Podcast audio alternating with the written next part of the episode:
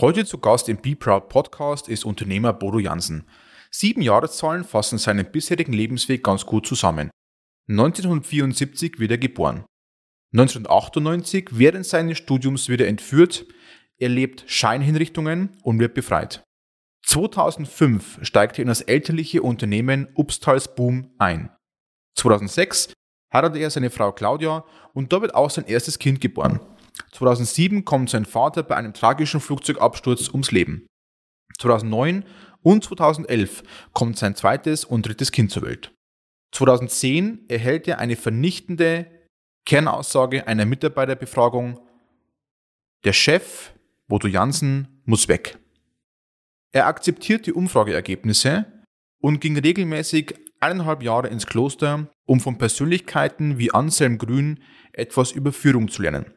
Parallel dazu beschäftigt er sich mit den Erkenntnissen aus der positiven Psychologie und Neurobiologie.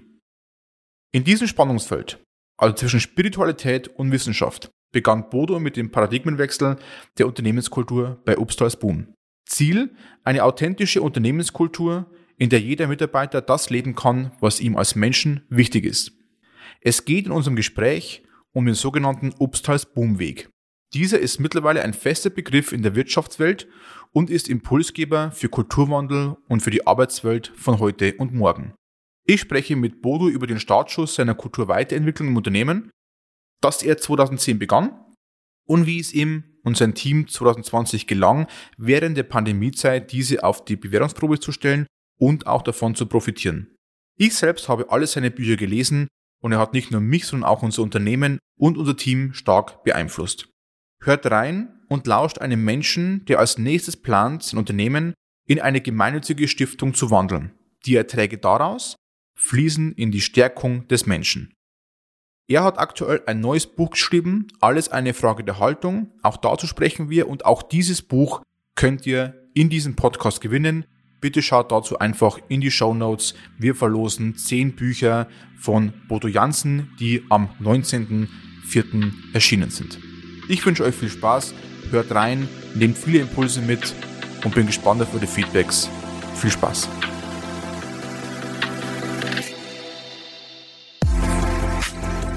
Herzlich willkommen beim Be Proud Podcast.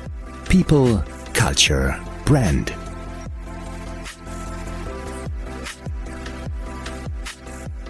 Ja, lieber Bodo, erstmal vielen, vielen Dank für deine Zeit, die du dir heute für mich nimmst für unseren Podcast. Und äh, zu Beginn, die Menschen haben schon im Intro einiges von dir erfahren, zumindest in der Kurzversion, aber ich glaube, ganz entscheidend ist einfach nochmal, wer ist denn eigentlich dieser Bodo Jansen? Wer sitzt mir eigentlich gegenüber? Wer bist du? Wer bin ich? Ähm, ja, ich bin in allererster Linie Mensch. Ähm, und ich äh, als Mensch äh, habe ich die Rolle als äh, Ehemann, Familienvater, als Unternehmer, als Freund. Und ich versuche all diese Rollen ähm, ja zu belegen mit dem, was ich wirklich bin. Das war nicht immer so, denn ich habe eine ganze Zeit lang sehr viel Wert auch auf Oberflächlichkeit gelegt, ohne mir dessen wirklich bewusst zu sein. Aber mir geht es mittlerweile immer mehr darum, das Leben wirklich zu leben, das Leben wirklich lieben zu lernen. Und das heißt, äh, das zu leben, was ist und die Situation zu nehmen, wie sie sind. Und äh, ja, wenn ich irgendwann mal Großvater werden sollte, was ich mir sehnlichst wünsche, äh, dann äh, sehe ich mich in gut 30 Jahren sitzen in meinem Ohrensessel äh, hier in unserem Friesenhaus und habe dann bestenfalls Enkelkinder auf dem Schoß sitzen und meinen Enkelkindern möchte ich Geschichten von glücklichen Menschen erzählen. Und ich weiß, dass ich niemanden glücklich machen kann.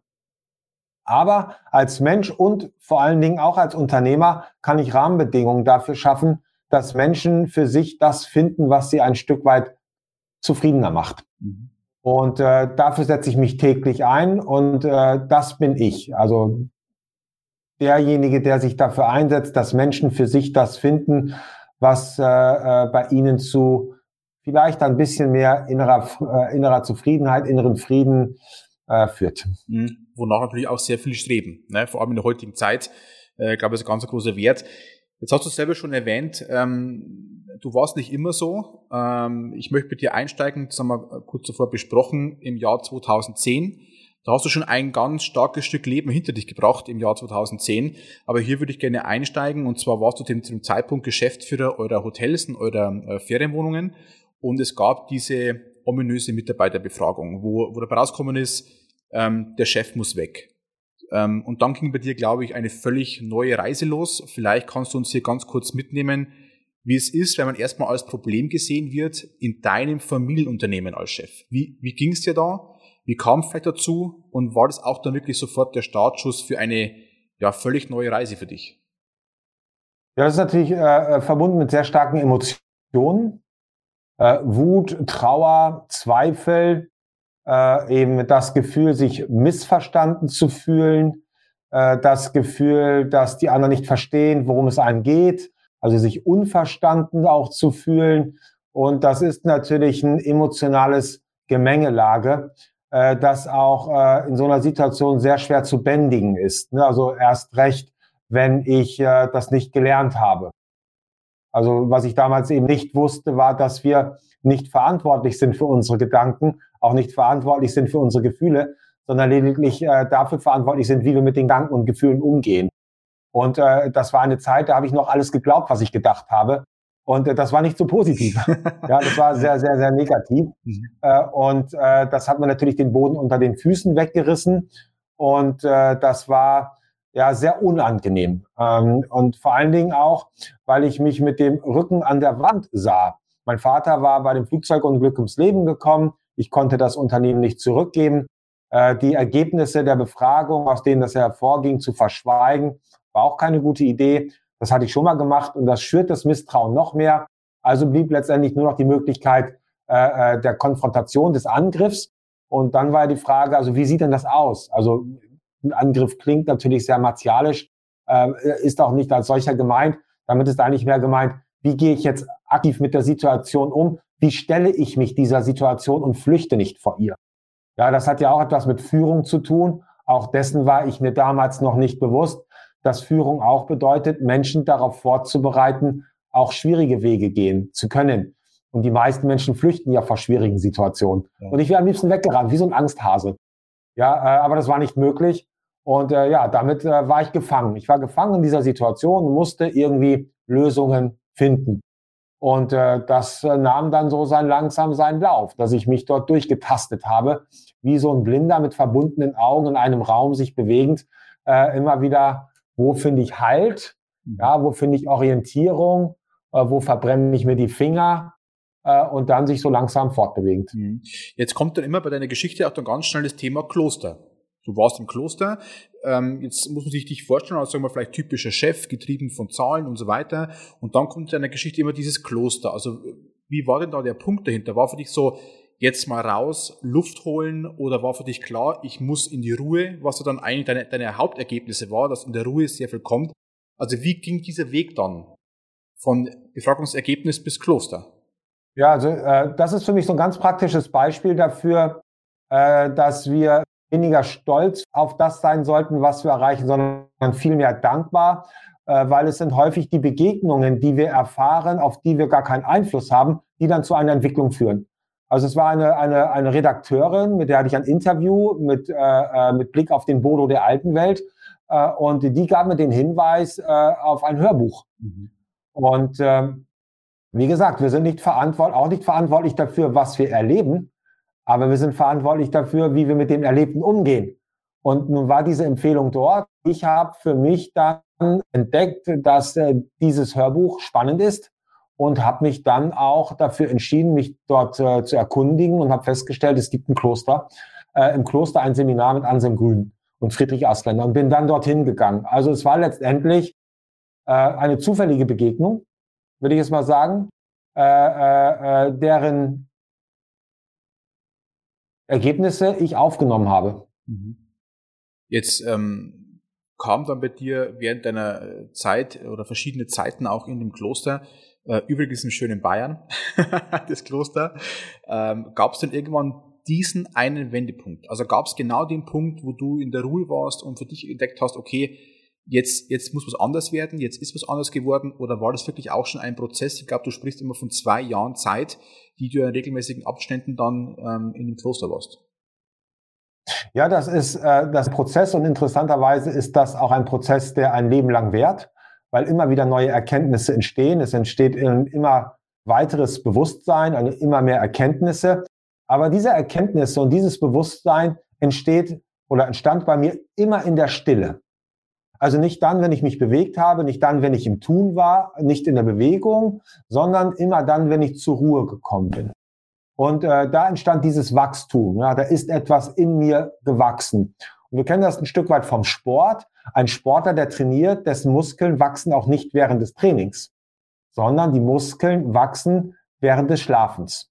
Also immer dann, wenn der Körper zur Ruhe kommt, wächst etwas. Mhm. Und äh, dadurch, dass es eben im Kloster sehr viele Phasen der Ruhe gibt, heißt der Ora et Labora, also die Pausen bestimmen den Tag äh, und nicht die Termine, äh, äh, hatte ich dort natürlich viele Wachstumsmöglichkeiten. Äh, das heißt, ich hatte Zeit, äh, das Erlebte zu reflektieren. Und daraus ist dann äh, eben äh, die Erkenntnis und das Bewusstsein entstanden, nach und nach.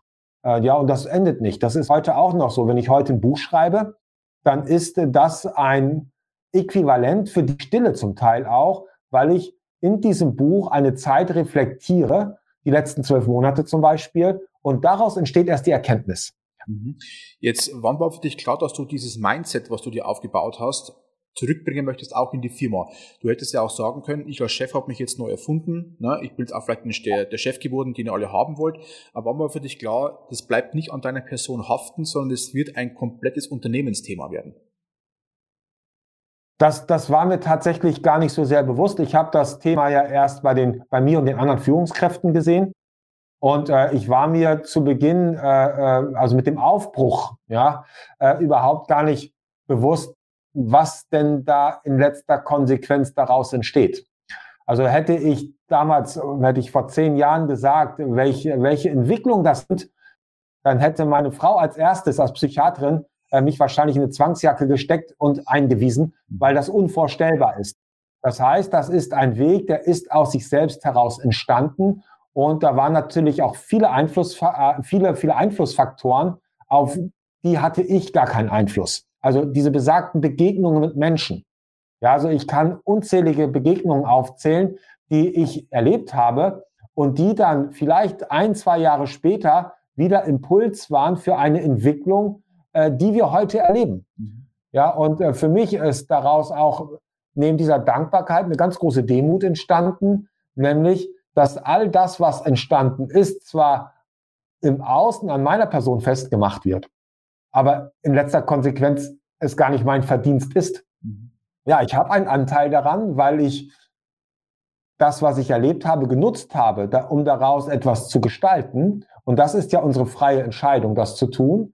Aber äh, das, was zu diesen Begegnungen geführt hat, darauf habe ich keinen Einfluss gehabt. Mhm. Und äh, das ist das Spannende. Das heißt, sowas kann man nicht strategisch planen. Und das ist natürlich etwas, was für den gemeinen Deutschen doof ist, ja, der, äh, der sich ganz gerne in Sicherheit wiegt und alles genau plant und äh, alles genau richtig haben möchte.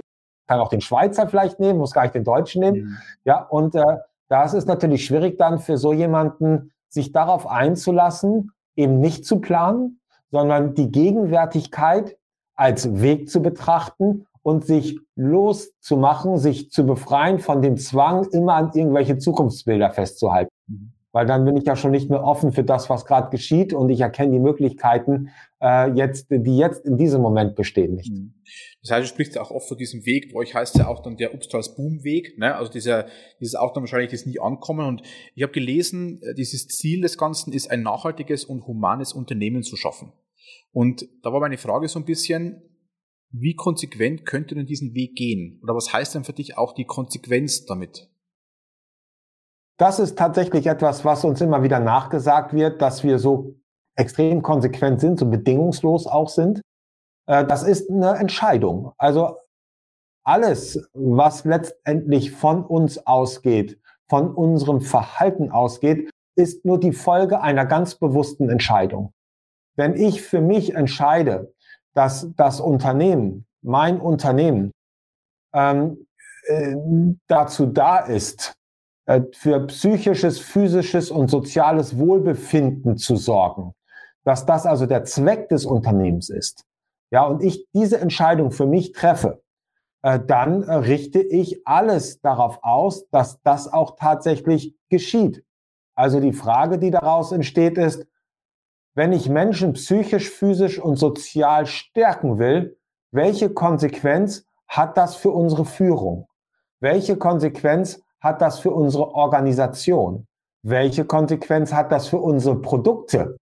Welche Konsequenz hat das für unsere Kommunikation? Also steht immer die Frage im Raum, welche Produkte stärken Menschen? Welche Kommunikation stärkt Menschen? Welche Führung stärkt Menschen? und welche Organisation stärkt Menschen. Und dann ist man sehr schnell, wenn man sich überlegt, welche Organisation schwächt Menschen, dann bin ich sehr schnell bei der Leistungspyramide. Ja, wenn ich überlege, welche Produkte schwächen Menschen, ja, dann sind das die, die weit über das körperliche Maß hinausgehen, ja. Also schlechtes Essen, äh, vielleicht, äh, ja, und, und, und.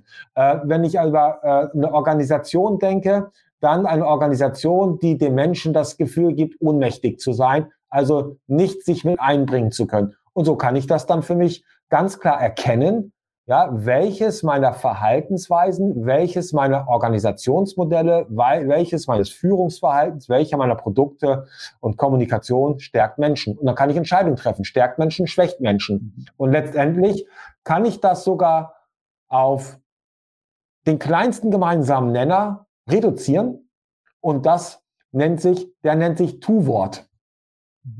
Verhalten, Gewohnheit. Also je, jemandem zuhören, ja, ist wohl eher etwas, was eine Beziehung stärkt und den anderen stärkt, weil wenn ich ihm zuhöre, fühlt er sich zugehörig, dann gehöre ich ihm, ja, ganz, bin ganz für ihn da. Und wenn ich jemanden anschreie, dann ist das ein Verhalten, was den Menschen schwächt. Also besteht die Aufgabe letztendlich darin, sehr konsequent darüber nachzudenken, welcher meiner Verhaltensweisen und welcher meiner Gewohnheiten führt dazu, dass meine Mitmenschen gestärkt werden. Mhm. Und das ist ziemlich einfach. Also die Erkenntnis, das Umsetzen nicht. Ja? Weil vor dem Umsetzen steht dann wieder die ganz bewusste Entscheidung, so will ich das und so werde ich das machen. Mhm. Jetzt hast du ja gesagt, und das ähm, sehe ich auch so, dieses, die Leute sind dann verantwortlich für ihr Tun. Das heißt, du kannst deinen Führungskräften, deinen Mitarbeitern es ja nur anbieten im ersten Moment. Äh, dann ist schon mal das Wichtigste, sie erleben es oder sie erfahren es schon mal und dann muss ja immer noch die eigene Erkenntnis kommen, beziehungsweise dieses eigene, ja, genau, das ist auch unser Weg. Jetzt zu diesem Prozess, nennen wir es Kultur, Weiterentwicklung, Change, völlig egal. Ähm, wie haben denn eure Mitarbeiter darauf reagiert? Habt ihr auch vielleicht manche sogar verloren dadurch, weil sie abgeschreckt waren von diesem, ich sage es mal doch eher vielleicht im ersten Moment spirituellen Weg, der viele abschreckt, der für viele Hokuspokus ist und so weiter. Also wie, wie war der Prozess bei euch dahinter? Also natürlich äh, war das ja sehr, sehr äh, ungewohnt für manche Menschen weil ähm, bis dahin in der sogenannten Leistungspyramide gilt Führung ja als Privileg, äh, dass ich mir hart erarbeiten muss. Mhm. Also die Menschen, die früher an der Führung waren, die Vorstände, die wir zum Teil heute noch sehen, ja, die haben zum Teil ihr Leben dafür geopfert, äh, ja, dass sie dort diese Position besetzen dürfen. Jetzt habe ich es geschafft, jetzt habe ich es erreicht. Und wenn dann natürlich jemand daherkommt und sagt, jetzt musst du wieder von vorne anfangen, weil Edgy Badge Führung ist gar kein Privileg, Führung ist eine Dienstleistung und du musst wieder dich ja hinten anstellen, ja und den Menschen dienen, ja, den sich auf ihre Bedürfnisse einstellen und auf ihre Fähigkeiten, ihre Persönlichkeit und ihnen all das geben, was sie brauchen, um sich entfalten zu können, dann ist das natürlich extrem ernüchternd mhm. äh, für jemanden, der mit diesem Bild groß geworden ist. Du musst nur hart genug arbeiten, dann kannst du alles im Leben erreichen. Ja, und dann glauben sie, alles erreicht zu haben. Und dann kommt natürlich da jemand daher und sagt, äh, ja, aber das ist gar nicht relevant. Ja, das ist überhaupt gar nicht relevant. Und das ist ja auch die Herausforderung, die wir zum Teil hatten, mittlerweile nicht mehr, äh, dass früher eben auch von außen, von anderen Unternehmen Führungskräfte sich äh, für uns interessiert haben, die noch mit diesem inneren Bild durch die Gegend gegangen sind und sich dann gewundert haben, dass sie mit ihren Ansagen ja bei uns äh, auf taube Ohren stoßen und völlig frustriert waren. Mhm. Ja, und äh, das ist natürlich das Krasseste. Das ist, glaube ich, auch für die Menschen damals, die, die etablierten, klassischen, äh, äh, sehr durch die Vergangenheit geprägten Führungskräfte eine ganz harte Erfahrung gewesen. Und manche sind geflüchtet. Mhm. Jetzt ist es ja so, dieses, wo, wo, wo nimmst denn du persönlich dann für dich diese ähm, rückblickend wieder einfach wahrscheinlich zu antworten, aber wo nimmst du die Energie her, um so einen, ich nenne es immer Prozess, aber Prozess klingt für mich äh, in unserem Gespräch eher so sehr künstlich, aber wo hast du die Energie hergenommen? Äh, mit Menschen zu arbeiten ist, glaube ich, so das anspruchsvollste, wenn man das ernst nimmt, was es auch gibt. Wo kam die Energie von dir her? Die große Vision, es wirklich so nur tun zu wollen? Oder war das einfach Tag für Tag mit neuen Erlebnissen, die dir Recht gegeben haben, als Rückenwind? Also wo kommt dieses Energiebündel dann her? Also letztendlich ist es dieses innere Bild. Äh, dieses innere Bild von dem Großvater, der in seinem Ohrensessel mhm. sitzt, mhm. weil dieses innere Bild hat mich immer wieder so berührt. Wenn ich mir versucht habe, das vorzustellen, und dann konnte ich mir das irgendwann sehr gut vorstellen, ich konnte das nicht nur sehen, ich konnte das hören, riechen und fühlen, dann hat mir dieses Bild, äh, in dem ich meinen Enkelkindern darüber berichten darf, äh, äh, von diesen Geschichten von glücklichen Menschen, äh, dann hat mir das die Tränen in die Augen getrieben. Und das ist eigentlich diese Kraft. Ja, das ist meine Kraftquelle, dieses innere Bild. Und wenn wir uns überlegen, woraus unsere Wünsche geschaffen sind, dann äh, entstehen unsere Wünsche häufig aus unseren inneren Bildern. Also wir haben ein Selbstbild. Wir machen uns ein Bild von uns selbst. Und zwar so, wie wir uns das, bestenfalls wir uns das vorstellen und nicht so, wie die Werbung versucht, uns es zu verkaufen.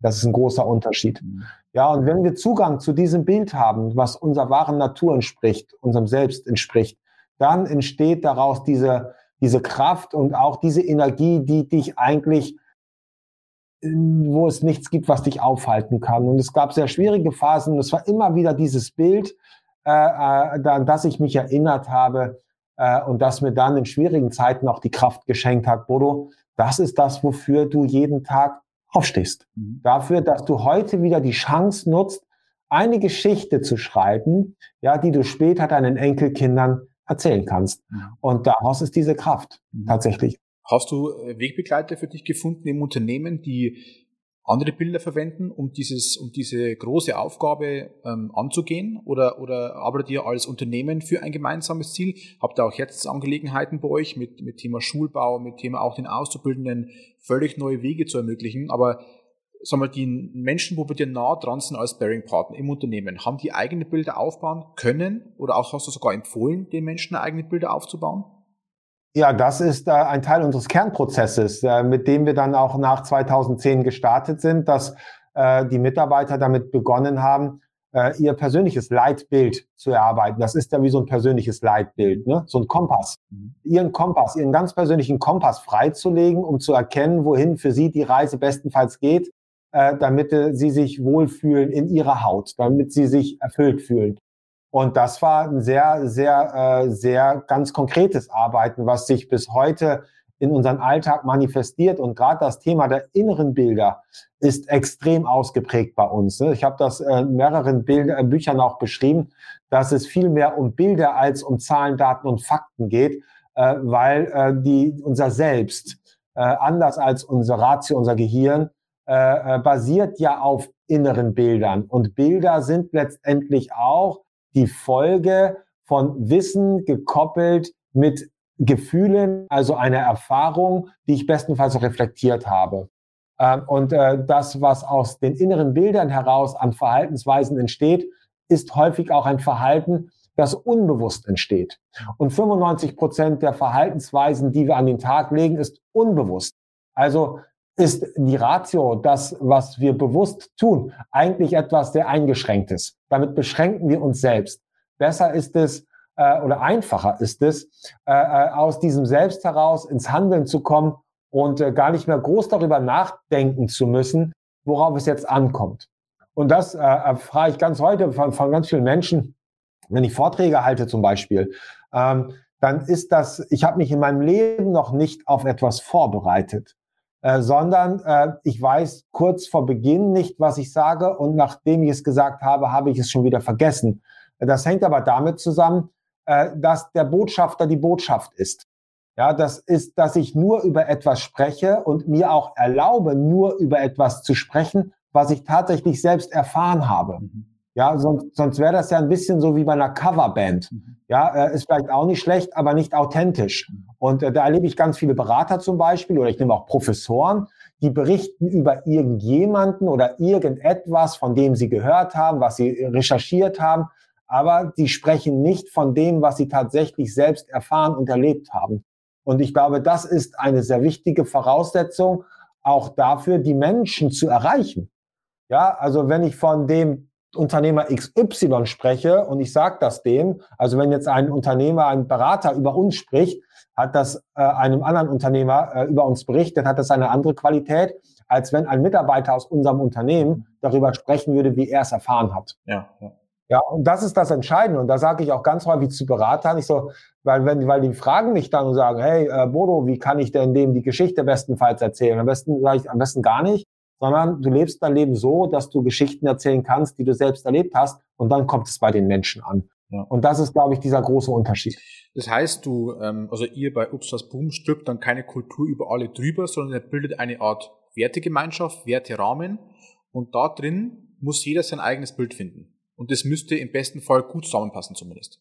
Kann man das so ja, verstehen? Also wenn, wir, ja, wenn ich jetzt, das eine sind die Werte, also da gibt es schon Werte, die wir äh, gemeinsam für uns entdeckt haben. Also wir haben ja die persönlichen Leitbilder gemeinsam erarbeitet und aus diesen persönlichen Leitbildern haben wir dann zwölf Werte gefunden, identifiziert, äh, die die größte Schnittmenge aller Beteiligten haben. So, und für diese Werte haben wir dann ein gemeinsames Verständnis formuliert. Weil wenn ich jetzt sage Loyalität, dann bedeutet das für dich das, für jemand anders das ja, und wieder für jemand anders das. Und dann war es natürlich wichtig, wenn wir als Wertegemeinschaft miteinander äh, äh, äh, agieren wollen, uns bewegen wollen, dann ist es wichtig, dass wir ein gemeinsames Verständnis von diesem Wert haben. Da geht es nicht darum, ob das richtig oder falsch ist, sondern dass wir dieses gemeinsame Verständnis haben, weil sonst haben wir ein Problem, wie damals bei diesem Kirchbau, Turmbau, wo die Menschen plötzlich andere Sprachen hatten. Ja, da haben die sich auch nicht mehr verstanden. Das gleiche ist mit Werten auch. Mhm. Wenn jeder etwas Unterschiedliches versteht zu einem Wert, dann verstehen wir uns nicht mehr. Das ist das eine. Äh, aber was, was eben noch viel wichtiger ist, und diese Frage wurde uns auch häufig gestellt, ja, Bodo, wenn jetzt der Sinn des Unternehmens formuliert wird, dann bedeutet das doch lange nicht, dass das der Sinn aller Beteiligten ist.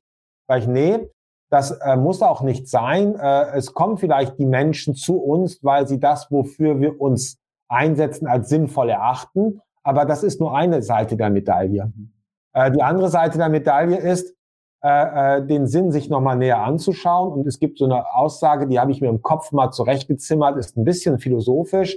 Der Weg zum Sinn führt über die Selbsttranszendenz dessen, was mir als Mensch wirklich wichtig ist. Übersetzt heißt das, äh, Marco, wenn du jetzt sagst, dir ist Gerechtigkeit als Mensch sehr wichtig, dann wirst du alles, was du dafür tun kannst, um in deinem Umfeld für Gerechtigkeit zu sorgen, als sinnvoll empfinden. Meine Frau ist Medizinerin ja, für sie ist Gesundheit elementar, essentiell. Also wird sie alle, wenn, und wenn sie jetzt in ein Umfeld kommen, wo die Menschen krank sind, dann wird sie alles, was sie dafür tun kann, damit diese Menschen gesund werden, als sinnvoll erachten. Und so hat jeder Mensch für sich seine Würde, seine Werte in einer bestimmten Ausprägung. Bei dem einen ist Gerechtigkeit wichtig, bei dem anderen ist Freiheit wichtig, bei dem anderen ist Gesundheit wichtig, bei dem anderen ist Frieden wichtig. Also schaue ich doch im Unternehmen, wo kann dieser Mensch dem, was ihm wirklich wichtig ist, sich dafür einsetzen, dass das in einer Gemeinschaft auch geschieht. Mhm. Und dann empfindet er das für sich natürlich als sehr erfüllend. Wenn er sich dafür einsetzen darf, dass Streit geschlichtet wird, weil Frieden für ihn wichtig ist. Wenn er sich dafür einsetzen darf, dass Gerechtigkeit entsteht, weil er dort Ungerechtigkeit erlebt. Wenn er dort Krankheit sieht und er sich dafür einsetzen darf, dass die Menschen gesund werden.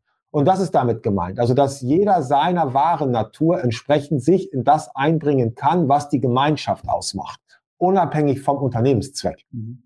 Das heißt, ihr gebt eigentlich wirklich bloß, wenn überhaupt, einen Rahmen vor und eigentlich nicht mal einen Rahmen, sondern ihr habt doch auf was euch committed und der Mensch für sich muss sich eigentlich immer selbst entdecken. Und dann kann er sich ja immer noch entscheiden, ist es auch mein Weg bei Upstrals Boom oder eben in dem Sinn nicht. Also ihr gebt in dem Sinne eigentlich keinen Rahmen ja. vor. Äh, nein, das ist also, nein, wir, also wir geben einen, einen Raum. Äh, in einem Raum äh, schaffen wir die Möglichkeit, äh, seine Selbstunkenntnis zu überwinden, sich seiner selbst bewusst zu werden. Und wenn ich mir meiner selbst bewusst geworden bin, mich auch meinem Selbstbewusstsein entsprechend einbringen zu können. Mhm. Aber das muss nicht sein. äh, weil nicht jeder ist zu jeder Zeit dafür bereit. Äh, und es gibt auch die Menschen, die sagen, gute Arbeit für gutes Geld. Nur für diese Menschen sind wir natürlich nicht so attraktiv wie für die Menschen, die Arbeit nicht nur als etwas verstehen, äh, was dazu dient, äh, Geld zu verdienen, sondern die Arbeit auch als etwas verstehen, um sich seiner selbst bewusster zu werden, um seine Selbstunkenntnis zu überwinden. Genauso wie Friedhof Bergmann, der Begründer des New Work und Philosoph, es ja für sich beschrieben hat. Es braucht Zentren neuer Arbeit, in denen Menschen die Möglichkeit bekommen, ihre Selbstunkenntnis zu überwinden, um dem nachzugehen, was sie erfüllt, dem nachzugehen, was sie wirklich, wirklich im Leben wollen. Hm. Jetzt, jetzt wirst du eine Frage auch immer oft gestellt bekommen und, und wir bekommen sie auch oftmals gestellt, wenn wir mit solchen Themen arbeiten. Ja, Herr Schmidt, ist alles ganz schön, am Ende des Tages müssen wir Geld verdienen. Ne, dieses, und da ist für mich schon mal der erste Denkfehler. Dieses, ähm, es ist alles schön, wir wollen es alles so tun. Ich glaube, es gibt viele Unternehmen, die sagen, wir müssen es genauso machen wie diese Obsthals Puma im Norden da irgendwo. Ähm, aber am Ende des Tages müssen wir Geld verdienen. Jetzt, wie gehst du mit solchen, ich sage jetzt mal, Gegensätzen an? Zählen die für dich überhaupt solche Sätze, weil das in deinem Mindset gar nicht mehr funktioniert oder funktioniert? Oder ist für dich auch dann das Endergebnis natürlich ein betriebswirtschaftliches gutes Ergebnis, aber nicht der Zweck des Ganzen. Also wie gehst du mit diesen typischen, ich sage jetzt mal, Managern um, Unternehmern um, Führungskräften um, die euch das vorwerfen und uns auch oftmals so als Kulturgeber, Kulturentwickler, die werfen uns vor, die Kultur über alles zu stellen und das Geld zu vergessen. Also wie gehst du mit diesem Thema Wirtschaftlichkeit, Humanität um? Wie bringst du praktisch das für dich zusammen in deiner, in deiner Welt? Also wir haben ja bei uns die, die Obstats-Boma-Synthesen und eine der, der elementaren Thesen lautet, dass die Wirtschaftlichkeit die Basis unserer Existenz mhm. ist, nicht aber der Sinn unseres Handelns. Mhm. Ja, und äh, das ist, glaube ich, der entscheidende Punkt. Die Wirtschaftlichkeit ist die Basis unserer Existenz. Die Wirtschaftlichkeit ist die Basis einer Existenz des Menschen. Äh, äh, aber nicht der Sinn unseres Handels. Das heißt, es ist in Ordnung, wenn wir Geld verdienen, wir brauchen Geld zum Leben. Äh, aber äh, es gibt mehr als das. Und je weniger Sinn ich finde, desto mehr Schmerzensgeld brauche ich. Mhm. Ja, also es ist immer eine Frage des rechten Maßes, der Verhältnismäßigkeit, die ich dort ins Spiel bringe. Und in dem Moment, wo die Menschen ihren Selbstwert entkoppeln können von dem, der Zahl auf dem Gehaltscheck, dann sind wir eigentlich da, wo wir hinwollen. Ne? Dann sind wir dort, dann haben wir die Voraussetzung geschaffen, dass Menschen Führungsaufgaben auch entkoppeln von Karriere und mehr Gehalt. Also wenn ich eine Führungskraft nehme, dann muss ich immer fragen, wieso will dieser Mensch Führungskraft werden? Weil es Teil der Karriere ist, die dazu Geld zu verdienen, dann wird es keine gute Führungskraft. Mhm.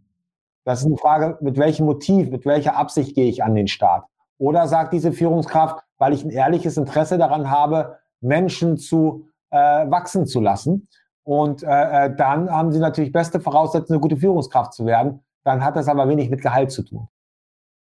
Oder wann war denn für dich dieser Zeitpunkt, wo du gemerkt hast, jetzt fliegt deine Idee, deine Vision, jetzt für was du antrittst? War das, kann man das mit Jahren beziffern? War das eine kritische Masse im Unternehmen, wo du gemeint hast, jetzt, jetzt können wir daran arbeiten, ich muss keinen mehr sensibilisieren, sondern wir können wirklich an dem Thema arbeiten? das sind vielleicht immer mal so Momente, wo ich mir die Frage gestellt habe, wohin soll das noch führen?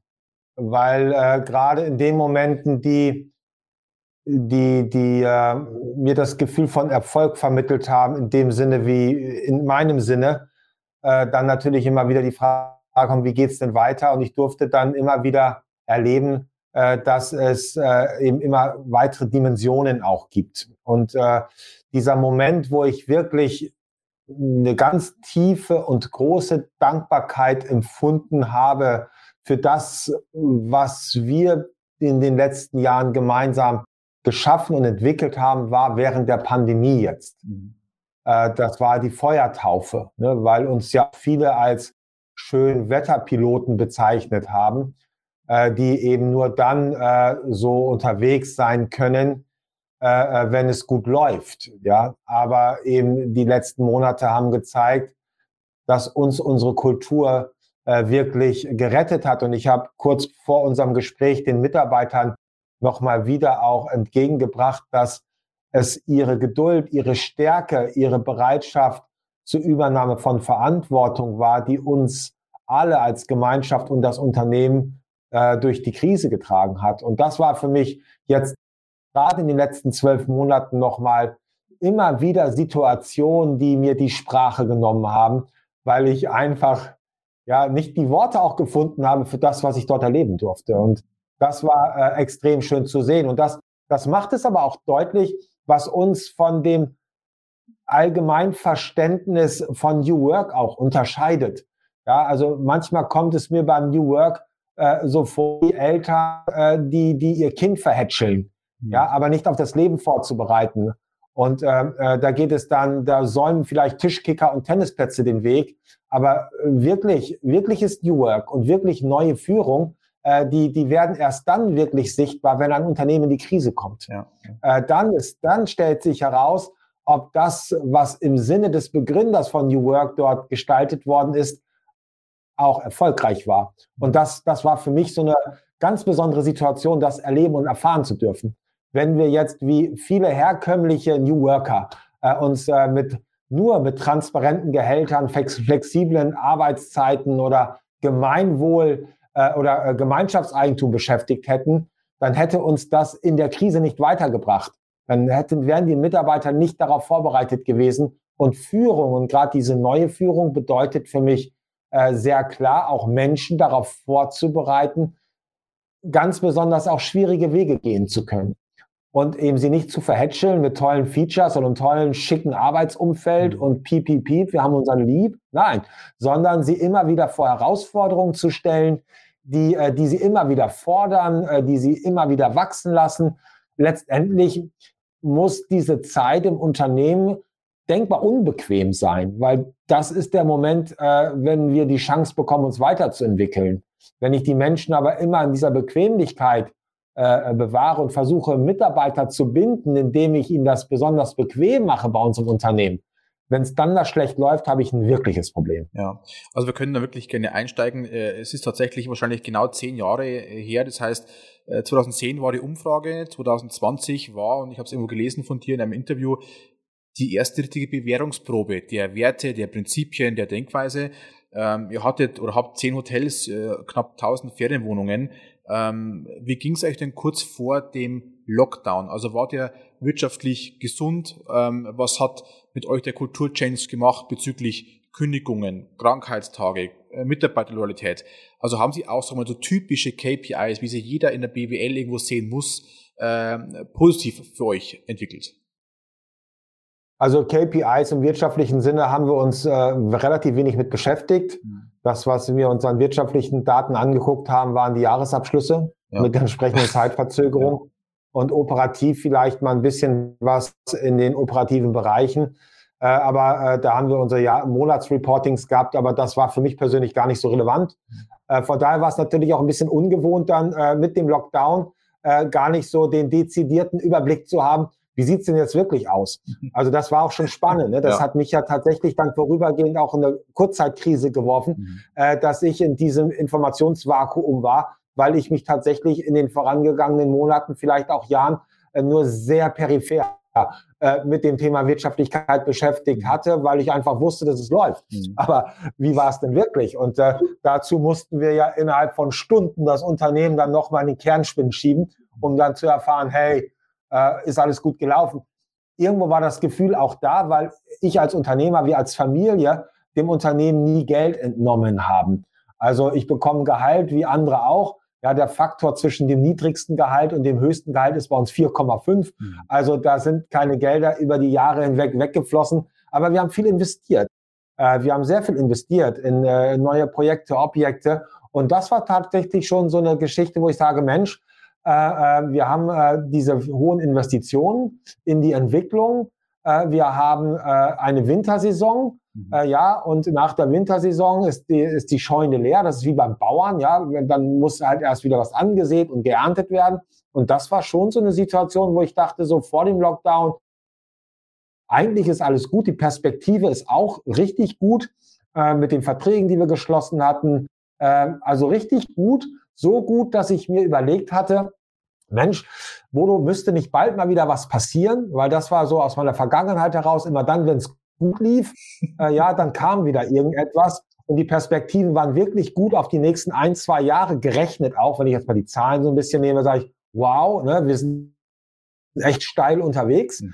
Äh, und äh, dann äh, war das wie so eine selbsterfüllende Prophezeiung, dass dann tatsächlich äh, durch die Corona-Pandemie das, was wir uns ausgerechnet hatten, ein bisschen, was dann zusätzlich äh, dann dort entsteht, dann auch sehr schnell aufgebraucht war.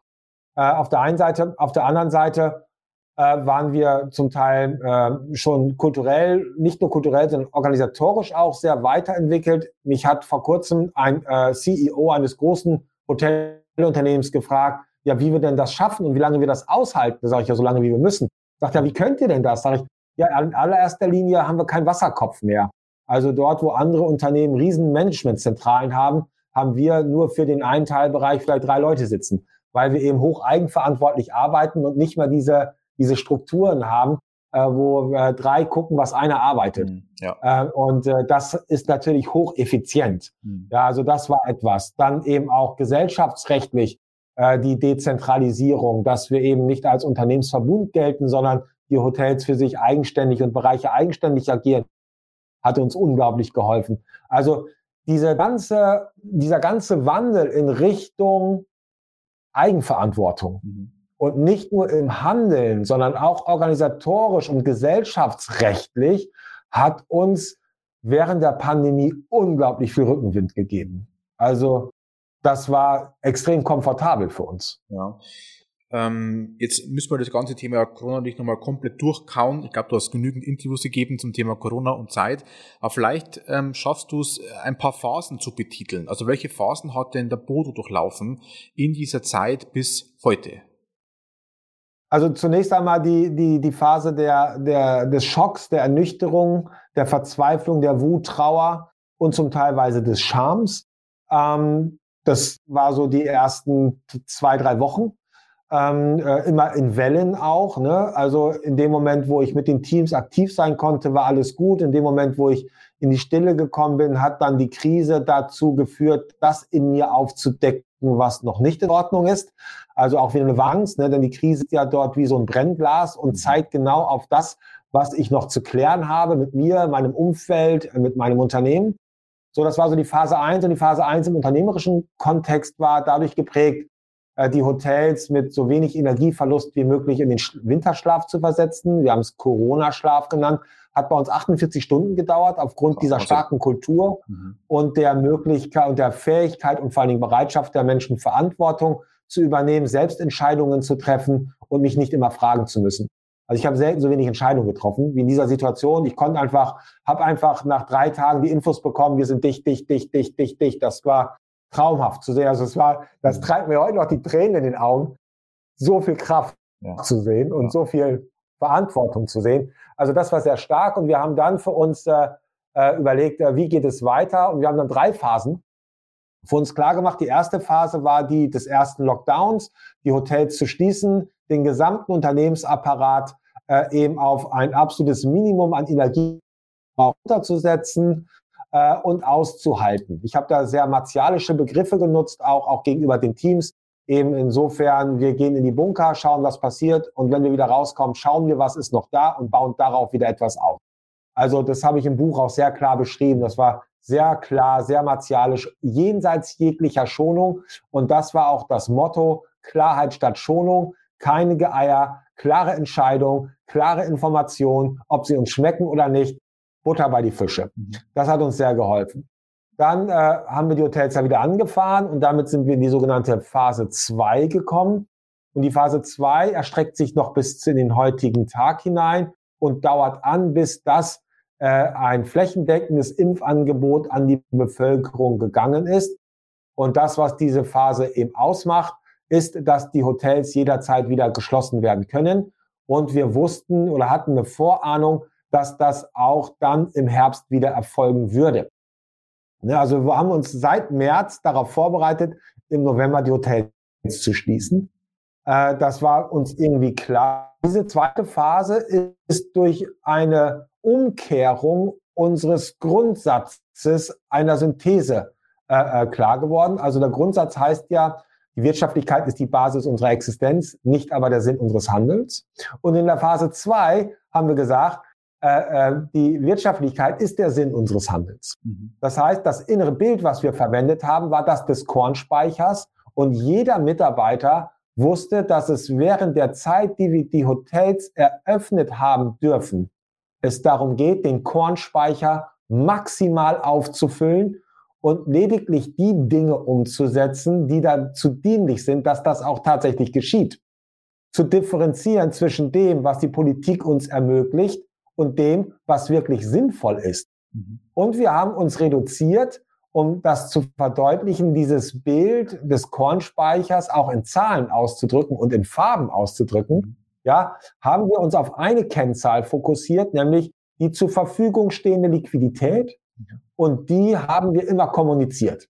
Das heißt, die tatsächlich zur Verfügung stehende Liquidität für das Gesamtunternehmen war die Zahl für das Bild Kornspeicher. Mhm. Okay, spannend. Und dann haben wir eben noch die Farbe mit reingebracht in den sogenannten äh, Corona News, die täglich, äh, die erstmal täglich, dann zweimal wöchentlich, dann 14-tägig als Informationen an die Mitarbeiter geflossen sind, war immer die Aussage, alles im grünen Bereich, alles im gelben Bereich, alles im roten Bereich. Dass also sofort klar war, alles im grünen Bereich heißt, die zur Verfügung stehende Liquidität reicht, um allen Verpflichtungen nachzukommen, äh, Plätze, Arbeitsplätze sind gesichert und, und, und, und. Und wir konnten bis auf eine Ausnahme, ein Hotel, eben durch die Bank weg immer im grünen, gelben Bereich und jetzt final im totalgrünen Bereich arbeiten. Und das ist die zweite Phase und die endet, jetzt sind die Hotels geschlossen, seit neun Monaten insgesamt, äh, aber diese zweite Phase endet, wenn dann flächendeckend geimpft werden kann. Und dann kehren wir wieder zurück zu unserem Grundsatz, die Wirtschaftlichkeit ist die Basis unserer Existenz, nicht aber der Sinn unseres Handelns. Mhm. Also viele, viel Bewusstsein und vor allem auch bei euch dann viel Klarheit. Ne? Und zwar Klarheit heißt bei euch auch Einfachheit. Also Farben, drei Farben, ganz kennige News, äh, regelmäßige Updates, ganz klare Anweisungen. Ne? Ich glaube, das, das ging vielen verloren, glaube ich, in der Corona-Zeit, weil sie für sich selber, glaube ich, überrascht waren, dass sie teilweise handlungsunfähig geblieben sind. Ne? Ich glaube, das ist auch ganz spannend. Ja, die Frage ist ja letztendlich, und das ist eine entscheidende Frage, wie ich mit dieser äh, mit dieser äh, Machtlosigkeit umgehe. Mhm. Das ist ja etwas, das bedeutet ja für viele auch Krise. Ne? Also für viele bedeutet Krise, äh, ich bin ohnmächtig. Also ich habe ich hab das nicht mehr unter Kontrolle. Und die Aufgabe von Führung besteht dann darin, nach der Kontrolle nicht auch noch die Nerven zu verlieren. Mhm. Ja, also cool zu bleiben. Also wie kann ich trotz widriger Umstände meinen inneren Frieden bewahren? Und das hat was mit Resilienz zu tun. Ja, und äh, diese Resilienz entsteht eben aus dem Kern des Begründers von New Work, äh, äh, sich selbst besser kennenzulernen. Je bewusster ich mir meiner selbst bin, also es gibt ja die Aussage, wer sich selbst gefunden hat, der hat nichts mehr in dieser Welt zu verlieren.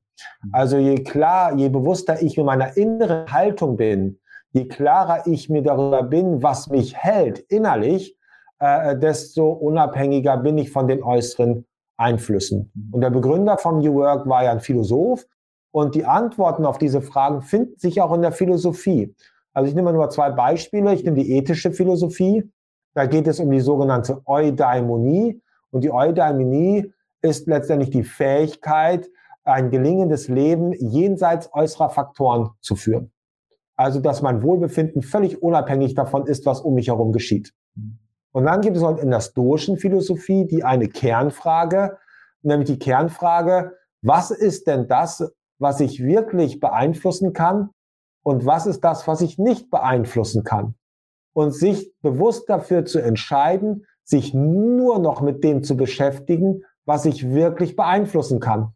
Und das sind meine Entscheidungen und das ist mein Verhalten und nicht das Verhalten der anderen mhm. und nicht, was um mich herum geschieht. Ich habe keinen Einfluss darum, darauf, was ich erlebe, wohl aber, was ich mit dem Erlebten mache.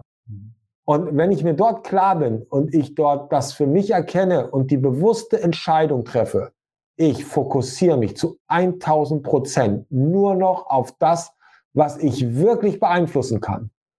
Und für den Rest fange ich vielleicht an zu beten. Ja, also beten ist ja Ausdruck ja, äh, dessen, dass es Dinge gibt, die ich nicht beeinflussen kann, die ich nicht unter Kontrolle habe. Dann bete ich, dass es gut wird, aber ob es so wird oder nicht, weiß ich nicht. Ja, aber dass ich mich voll darauf fokussiere, was ich tue. Mhm. Und äh, das ist das, was uns sehr stark durch die, durch die Pandemie geführt hat. Ich habe das heute wieder mit den Mitarbeitern gesprochen. Äh, äh, bleibt bei euch, Ja, äh, lasst euch emotional nicht anfassen von den Verhaltensweisen anderer und seien es Politiker oder sonst wer. Das ist nicht relevant für uns. Mhm.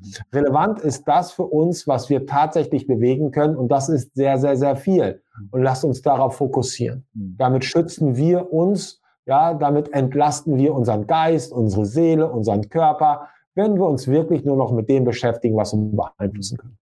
Jetzt ähm, hast du ja viel auch dann von deinem Wissen weitergegeben, schon während der, der Sommer, Spätsommer, Herbstzeit 2020 mit deinen ähm, Online-Workshops, Impulsen, durfte bei einem auch teilnehmen. Äh, muss ich auch heute wirklich erwähnen. Ähm, man muss da einen kleinen Beitrag dafür äh, geben, den du sofort als Trinkgeld weitergibst an deine Mitarbeiter, die ja sehr viel auch vom Trinkgeld leben. Ähm, da habe ich mit einer lieben Kollegin von dir geschrieben, wir, wir nehmen da einen Link auf in den Show Notes ähm, für, für die anstehenden Online-Impulse. Da kommen nach und nach auch nochmal mehr, ähm, weil ich es einfach toll finde, dass man einfach damit auch nochmal die Mitarbeiter bei euch helfen kann. Und das war für mich so der Beweis auch im letzten Sommer, ähm, das ist diese, diese Haltung, von der du oft gesprochen hast. Und jetzt hast du eben dieses Buch geschrieben, eine Frage der Haltung. Ähm, unter diesem Buch ist es so, dieses, was, war meine Frage war, was heißt für dich Haltung? Also heißt für dich Haltung, Gedanken, Worte, okay, alles schön und gut, und dann kommen die Taten. Und für die Taten, was du auch immer dieses zelebrierst, dieses selbstbestimmte Vorweggehen, für deine Handlung selbstbewusst zu agieren, Verantwortung zu übernehmen und so weiter. Ist das der Begriff für dich von Haltung? Ja, also äh, das Verhalten entsteht aus der Haltung. Also Haltung, Verhalten. Mhm. Also Verhalten ist nichts anderes als Ausdruck meiner Haltung. Mhm. Und meine Haltung ist für mich einmal die Einstellung, die ich wähle meine Würde erst einmal, die Einstellung, die ich wähle, die Fähigkeiten und die Bereitschaft, die ich in den Tag lege. Mhm. Ja, das ist so letztendlich das, was meine Haltung ausmacht. Mhm. Und bestenfalls ist das etwas, was meiner wahren Natur entspricht. Also was ist das, was mich hält? Äh, und äh, was mich auf dem Weg hält. Und dann komme ich sehr schnell zum Kompass. Ja, äh, also was hält mich auf dem Weg? Das ist mein innerer Kompass. Und mein innerer Kompass besteht letztendlich aus meiner Würde, und äh, mit Blick auf meine Würde äh, komme ich auf die Antworten bestimmter Fragen, nämlich ähm, was ist das, wofür es sich lohnt, jeden Tag aufzustehen? Ähm, was ist das, was meine Werte sind, meine Würde sind? Was ist das, was meine Fähigkeiten und Eigenschaften sind? Äh, um ins Japanische zu gehen, da sprechen wir vom Ikigai. Ja, also das ist ja das japanische Konzept äh, äh, dort, äh, wo es um die Fragen geht, was ist das, was ich wirklich, wirklich liebe? äh, was ist das, was ich wirklich, wirklich gut kann und was ist das, was die Welt braucht. Und äh, wenn ich dort die Schnittmenge habe, äh, dann äh, kann ich daraus das nehmen, was mich hält auch äh, oder was mich hält in dieser Welt. Mhm. Und äh, das ist das, was die Haltung für mich ausmacht. Ja. Und je bewusster ich mir meiner Haltung bin, äh, äh, desto unabhängiger bin ich von dem, was mir vermeintlich von außen Halt gibt. Mhm. Jetzt ist es so, mir haben deine Bücher schon immer sehr viel geholfen. Du hast heute schon einen Satz erwähnt, der bei mir sehr viel zum Umdenken gebracht hat. Das war das Thema Führungskräfte sind Dienstleister am Menschen. Also wir dienen dem Menschen. Deswegen ähm, hab, wir haben davor kurz geschrieben, habe dann mich entschlossen, ich, ich kaufe dir zehn Bücher ab. Äh, das heißt, es ist keine Werbeveranstaltung von Bodo Jansen, sondern wir kaufen das ab, weil ich euch das Geld auch wieder zurückfließen lassen möchte. Und wir werden diese zehn Bücher verlosen. Darauf haben wir uns äh, geeinigt. Ähm, und äh, auch in den Shownotes erfahrt ihr, wie ihr die Bücher gewinnen könnt. Ähm, meine Mitarbeiter bekommen es wieder hingelegt, die warten drauf, dass sie endlich kommen, weil sie es auch mittlerweile sehr stark ähm, äh, durchlesen, deine Bücher, vor allem nach deinem Film. Wir haben damals in der Agentur bei uns den Film von dir auch oder von euch äh, angesehen, der war sehr inspirierend. Ähm, deswegen zehn Bücher geben wir als Agentur an euch weiter. Ich glaube, das hilft wirklich sehr, sehr vielen. Es gibt zwei, drei andere starke Bücher, also eigentlich könnten wir alle verlosen, aber das können wir uns nicht leisten, aber, aber man kann sie ja kaufen und auch euch damit, auch dir mit was Gutes tun. Bodo, deine Zeit ist auch ein bisschen begrenzt, deswegen kommen wir eigentlich so ein bisschen auch zu der Abschlussfrage. Und meine Abschlussfrage darf immer der Podcast-Gast davor an die stellen. Jonas Butz ist äh, von der Shape School, kümmert sich um Chancengleichheit für Kinder und Jugendlichen an Schulen. Tolles Unternehmen. Kann dir gerne mal den Link mal weiterschicken, mal reinzulesen, was die machen. Und vom Jonas kommt eine spannende Frage. Und zwar war die Frage, wenn du dir drei Vorbilder aussuchen könntest und von denen du eine Fähigkeit auf dich übertragen könntest, welche drei Vorbilder wären das und welche Fähigkeit würdest du auf dich übertragen? Deine Vorbilder. Also in jedem Fall ein Baum. Mhm. ich gucke jeden Tag auf den Baum. Ein äh, Baum ist für mich ein ganz starkes Bild. Also wenn ich dir jetzt sagen würde, äh, so lieber Marco, geh mal raus zu einem Baum und schnauz den an äh, und du machst das und kommst wieder und ich würde dich fragen, wie hat er reagiert, dann würdest du sagen, gar nicht. Und wenn ich hingehen würde, sagen, Marco, jetzt geh mal zu dem Baum und äh, gib ihm den größten Lob, äh, den du dir vorstellen kannst. Und ich, du kommst zurück und ich würde sagen, wie hat er reagiert? Gar nicht. Das heißt, Baum ist für mich äh, das absolute Bild dafür, sein Wohlbefinden unabhängig zu machen von äußeren Umständen.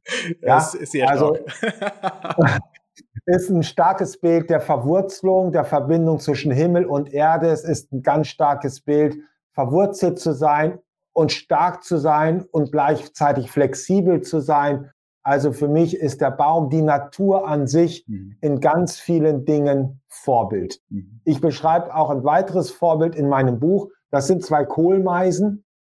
Ähm, äh, ja, weil, weil die sich eben nicht darüber Gedanken machen, ob da jetzt ein Coronavirus ist oder irgendwas anderes, sondern sie einfach äh, den Dingen des Lebens nachgehen, den wesentlichen Dingen des Lebens. Und ich habe mich häufig in der Corona-Zeit, habe ich mir gewünscht, eine dieser Meisen zu sein und mich von der Qual, äh, von der Qual und der Last der Gedanken damit befreien zu können.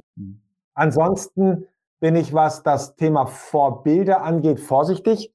Ähm, der Zen-Meister sagt dem Zen-Schüler, wenn du Buddha auf der Straße siehst, dann töte ihn. Äh, das bedeutet nichts anderes, als es letztendlich doch darum geht, äh, dass wir mehr wir selbst werden mhm. und nicht so werden wie unsere Vorbilder. Mhm. Denn wenn wir so werden wie unsere Vorbilder, sind wir immer nur die Kopie dessen und nicht das Original. Und ich möchte immer Werbung dafür machen, äh, das Original zu sein. Äh, und somit habe ich einen alternativen Begriff für den Begriff Vorbild für mich gefunden. Und das ist der des Leuchtturms, mhm. nämlich schön. Menschen, die mir den Weg weisen, ja, äh, zu mir selbst. Mhm. Und da gibt es wirklich Menschen, dazu gehört für mich ganz klar Pater Anselm Grün. Ja, äh, dazu äh, gehört für mich ganz klar meine Frau und meine Kinder. Mhm. Weil äh, die, die sind letztendlich auch Spiegelbild, also sie produzieren mein Spiegelbild, äh, das mir dann immer wieder auch aufzeigt, wo äh, ich manchmal vielleicht auch ein nicht ganz so schönes Gesicht habe mhm. äh, und mich darauf aufmerksam machen.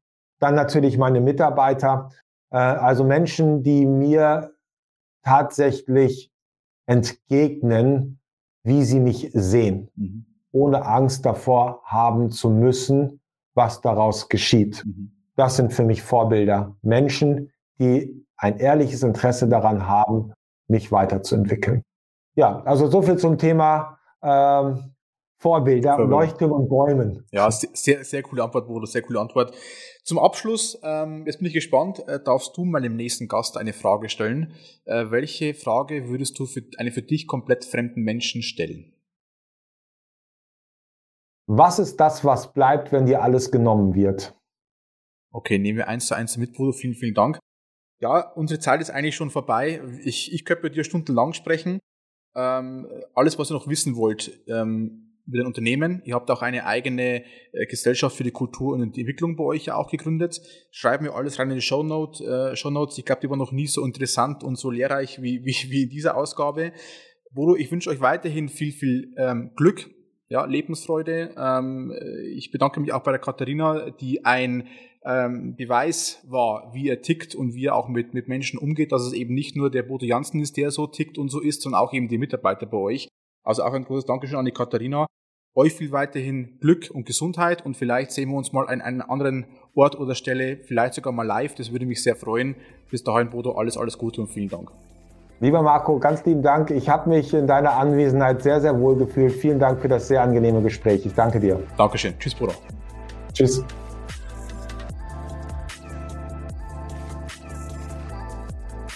Sei stolz auf dich. Mehr rund um Be Proud findest du unter www.markenstolz.de.